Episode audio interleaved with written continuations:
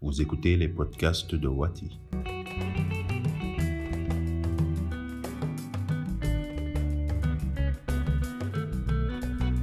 La pandémie du coronavirus a provoqué une crise multiforme partout dans le monde, au Sénégal en particulier. Comment les Sénégalais subissent ou réagissent à la crise dans la région de Saint-Louis? Nous accueillons Moussa Diagne, journaliste à Saint-Louis qui partage son opinion. Les menaces provoquées par le Covid-19 sont réelles et dans les trois départements, les autorités territoriales, sanitaires et municipales ont tout mis en œuvre pour protéger les populations. Pour être très réactif et pragmatique, si vous voulez, des produits antiseptiques comme des alcoogels, des morceaux de savon liquide, des masques, des gants sont mobilisés grâce à une solidarité agissante et tout cela sont distribués aux populations. Également, des campagnes de sensibilisation sont menées dans tous les quartiers et villages de l'espace territorial pour éviter la propagation du virus. Selon les spécialistes de santé comme la région médicale que nous avons approchée, c'est effectivement la seule stratégie qui vaille pour éviter des cas de contamination. Déjà, le virus s'est introduit dans la région depuis quelques semaines et nous en sommes aujourd'hui à 5 cas. Pour venir maintenant sur les dégâts causés dans les secteurs d'activité dans la région de Saint-Louis, étant entendu que la ville de Saint-Louis est une ville touristique, le secteur du tourisme est aujourd'hui très touché par le coronavirus. Saint-Louis avec ses hôtels dans l'île, dans la langue de Barbarie en allant vers l'hydrobase de Ganjolé avec euh, ses ranchs, les faunes, les parcs des oiseaux d'eau de Djouch et d'autres parcs comme le parc dans le Ganjolé, les forts de Richard Toll, de Dagana, de Podor permettaient à la région de recevoir des milliers de touristes et autres visiteurs, mais présentement tout est à l'arrêt. Dans l'île de Saint-Louis, tous ces réceptifs sont fermés récemment. Les guides touristiques que j'ai rencontrés, euh, les antiquaires, m'ont fait savoir qu'ils restent toute la journée sans rien faire. Et pourtant, si on revient un peu en arrière, ce secteur était en bonne santé et faisait entrer beaucoup de devises à la région de Saint-Louis.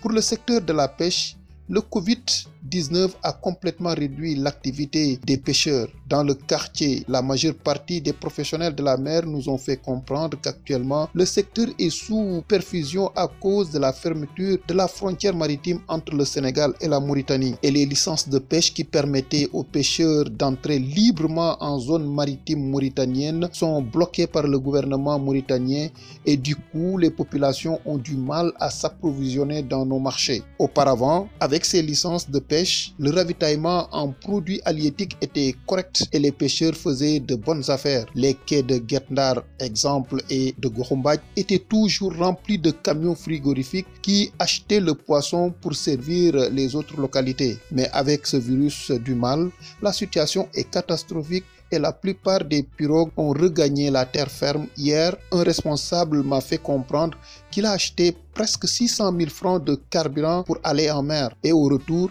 il n'a même pas encaissé la moitié de ses dépenses. Dans le domaine de l'agriculture, la vallée du fleuve Sénégal est considérée comme le grenier de notre pays. Le programme de l'autosuffisance alimentaire souffre depuis que le virus est entré dans notre pays. De Ross Betio, qu'on considère comme la capitale risicole du pays, à Ronc en passant par Kassak Nord, Kassak Sud, Rosso Sénégal, Colonna et Podor, les producteurs ont d'énormes difficultés pour sortir la production. Les mesures prises par le gouvernement qui interdit le transport interurbain a complètement perturbé ce secteur. Aujourd'hui, je vous annonce qu'à Ndiayen Pendao, dans le département de Podor, les producteurs d'oignons risquent de perdre toute la production les camions se font rares à cause de cette mesure. Si on regarde sur le rétroviseur, c'est-à-dire trois mois avant l'apparition du virus, le secteur était en bonne santé. Les 2500 hectares de terre emblavées dans le delta et la vallée du fleuve Sénégal faisaient entrer des milliards de francs CFA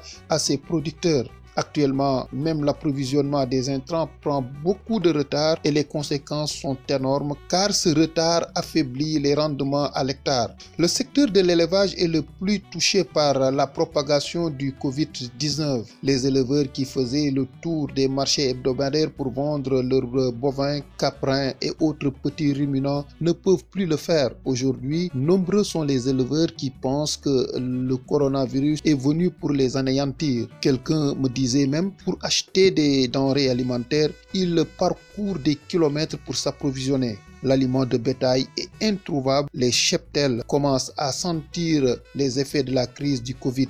Et pourtant, ce secteur avait fini de prendre son envol. Les éleveurs, avec le programme d'insémination artificielle, parvenaient à produire d'importantes quantités de lait et de viande. À l'heure actuelle, tout est au ralenti et ils ne peuvent plus se déplacer comme avant pour trouver du fourrage, car comme vous le savez, les déplacements sont interdits pour éviter la propagation. Aujourd'hui, si on fait donc le parcours et le résumé de ces secteurs que je viens de citer qui sont sous perfusion, on a comme l'impression que tout est à l'arrêt au niveau de la région de Saint-Louis. Le constat est clair, il faut que nos gouvernements, les autorités étatiques viennent en aide ces populations qui commencent à sentir donc ces effets euh, du coronavirus qui a complètement paralysé notre économie locale ici au niveau de Saint-Louis.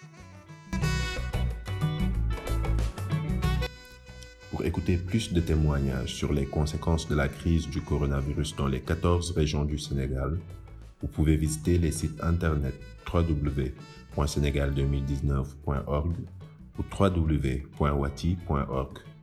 Retrouvez également Wati sur les réseaux sociaux Facebook, Twitter, Instagram et LinkedIn. Merci d'avoir suivi ce podcast de l'initiative Sénégal Politique.